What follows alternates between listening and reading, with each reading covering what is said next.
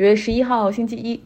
，G20 峰会在印度举行。我挑两个有意思的点来讲一讲。东道主印度组织那些领导人们去祭拜非暴力不合作运动的甘地哈，然后呢，根据印度的风俗，祭拜的活动需要光脚来以示尊重。呃，那印度给了这些领导人们一个 B 选项，就是你可以不想彻底光脚的话，可以穿拖鞋。于是我们看到了像拜登啊，还有韩国总统尹锡悦，他们都是穿了拖鞋。到了这个现场，而德国总理舒尔茨、英国首相 Rishi Sunak 他们都入乡随俗，哈，脱了袜子，光着脚，哈，在现场。那他们上身是西装革履，然后下面要么是拖鞋，要么是光脚，就是这个照片还是挺有意思的，传到了微信公号张奥同学上，大家可以来看一下。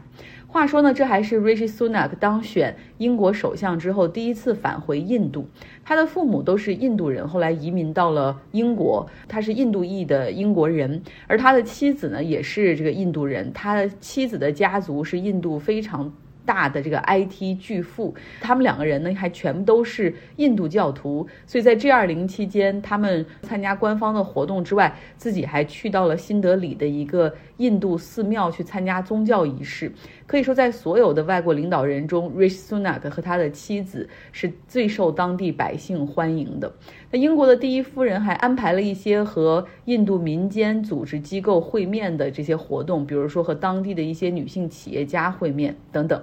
那 Rishi Sunak 他和孟加拉总理哈希娜聊天的时候，有一张照片也记录下来哈，就是这个七十五岁的女总理坐在沙发上，这个 Rishi Sunak 为了。避免这个女总理就是仰视和他聊天，所以他就单膝跪下哈和他交谈。然后连连英国人都说，嗯，这个 Rishi Sunak 表现的还是很 adorable 的，就很招人喜欢的。这也有照片，大家可以来看。那另外呢，在 G20 上还有一个有趣的点，就是印度总理莫迪哈，他在这个发表演讲的时候，他面前的那个国家的名牌儿用的不是 India 印度，而是用的 Bharat。那在印度给各国领导人和使团的这种晚宴请柬上面写的也是巴哈的而不是说 India。呃，印度的这种邀请，难道很多人在揣测，还是是不是印度要改名字了呢？因为像土耳其哈，埃尔多安就搞了这个，把 Turkey 给换掉哈，换换成一个突厥语的这种土耳其的名字，来突出民族主义的这种本民族语言命名。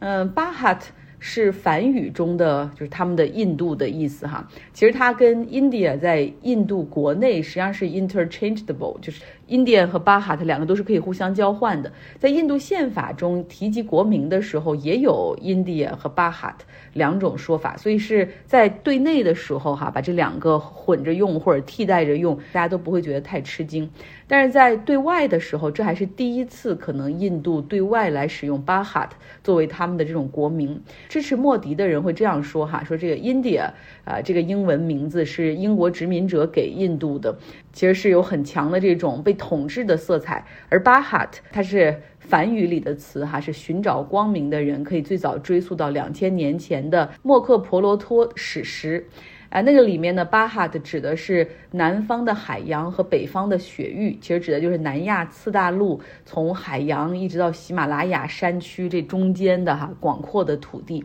但是在这个史诗中，巴哈的所包含的这个地方，其实也包括现在很多印度尼西亚的地方哈，所以有好多人认为说用这个其实也并不准确。Anyway，我们回到哈这个支持莫迪这部分人他们的一些视角，呃，他们认为说英国殖民统治者为了这个印度殖民地，为了去掠夺这个地方，给这儿创造了一个 India 这样的一个名字，实际上就是奴隶制、殖民制的一个象征。那印度独立的时候，就有人提出不想用 India 作为这个国家的这个国名，哈。因为 India 在历史上实际上是被西方过度滥用的，比如说一提起东印度公司、西印度公司，你就知道就是用他们就那种就是英国啊、荷兰呢，他们创造的这些公司在海外殖民地进行掠夺的。还有就是当时他们到了美洲，以为自己来到了印度，所以看到当时的原住民起叫 Indian，等于说在西方语境中，就是莫迪的支持者认为说 India 这个词儿实际上就等于说殖民地的被统治者啊，最好不要用这个名字。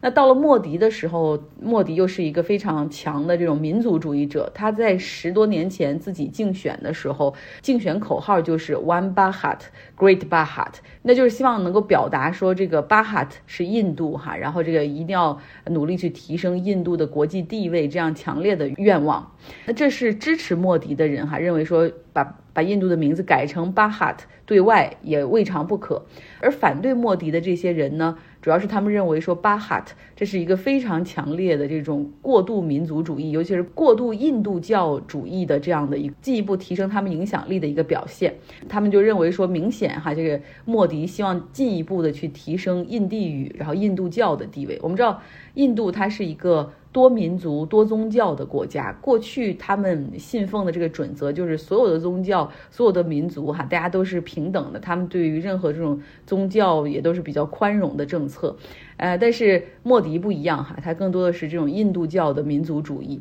而且在过去几年里面，的确，莫迪的 BJP 这个党派已经开始把不少的城市和地方的名字都给改了，用印地语来命名，然后取代原来的名字。比如最明显的就是新德里的总统府，原来叫做莫沃尔花园，而现在把这个名字直接去掉哈，改成阿米尔特乌丹。那穆斯林呢是印度的第二大族裔，他们已经感受到了在莫迪政府。时期越来越多的这种排挤，莫沃尔花园的名字被改掉，其实就是要抹掉哈这三百年来沃莫尔王朝的这种历史以及伊斯兰教徒的这种社会认同。在两个月前呢，印度的反莫迪的总共是二十六个政党就联合起来搞了一个反莫迪联盟，然后他们这个联盟的名字叫做 Indian National Development Inclusive Alliance，然后这个把每一个字母单拎出来就是 India 这样的一个拼写。所以有些人说，这才是为什么莫迪选用巴哈特作为国名，而不会用 India 作为国名，在 G 二零上的一个表现哈。实际上，他是在对内在秀他的拳头。在过去的这个周末里，还有一些其他的事情发生，在摩洛哥的马拉喀什发生了六点八级的大地震，这是整个北非地区一百年来发生的最大的一次地震。现在已经造成了两千一百二十二人死亡，而且有超过两千四百人受伤。一些山区里的村庄是严重被毁，其中两个受灾最严重的村庄基本上是全军覆没。哈，这两个村庄的死亡人数就占据了一千三百五十一人。另外一个消息是，西班牙足协的主席鲁维亚莱斯终于宣布辞职了。哈，西班牙女足在澳大利亚。获得了女足世界杯的冠军后，这二十天里面，这个冠军的喜悦很快就被颁奖典礼上的那个强吻门所笼罩。西班牙足协的主席鲁维亚莱斯，他在未经女球员珍妮埃尔莫索同意的情况下，就直接哈在这个颁奖仪式上双手抱住了她的头，然后直接亲吻了她的嘴唇。事后，珍妮埃尔莫索就是说她自己感觉非常不舒服哈。但是这个足协主席鲁维亚莱斯还是说，哦，不是，这是珍妮同意的，然后是还说什么他当时身体前倾，给了他很大的暗示，这直接引发了西班牙社会的 Me Too 运动以及足坛的反性别歧视。那在国际足联对这个鲁维亚莱斯实行禁赛之后，西班牙的检察官对他也发起了行为不当的起诉。鲁维亚莱斯很长一段时间还是拒绝辞职，那又因为足协是民间机构，那政府哪怕非常想换掉他，但是也没有权利换他哈，呃，所以就只能他就一直这样铁在那儿哈。不过后面很多球员都站出来。反对说，如果鲁维亚莱斯不辞职，他们都拒绝接受国家队的征召，而很快就会有一场就西班牙国家队的足球比赛。如果那就意味着没有人会代表西班牙出场。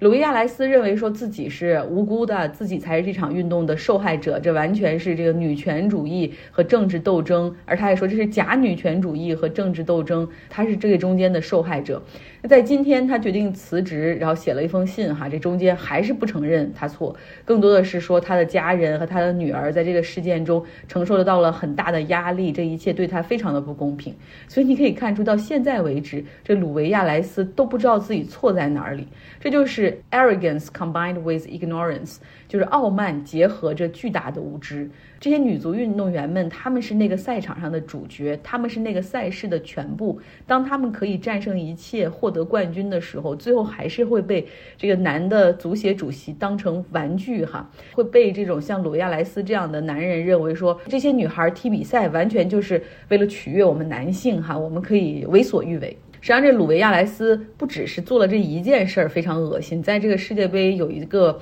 有一场胜利，这个西班牙进球之后，他在这个看台上，然后他还做了那种自己抓住胯部非常非常不雅的一个一个动作哈。那事实上，其实，在社会中，很多男性会对女性进行那种所谓无意识的性骚扰，不论是言语上的还是肢体上，都有同样的心态，就是认为这没什么大不了啊，这就是一个玩笑，或者是说，我觉得你同意啊，我觉得你也挺开心的，或者我看到了你给我很多暗示啊，这都是非常扭曲的无知以及极端的傲傲慢，更加是性别歧视，因为你根本不尊重对方是跟你一样一个平等的个体，也不尊重他的空间界限和他的表达。希望大家都可以以这个鲁维亚莱斯的这个例子为戒哈，然后女性同胞，当然我们就要更加强自己的表达，更加强化自己的这种界限意识。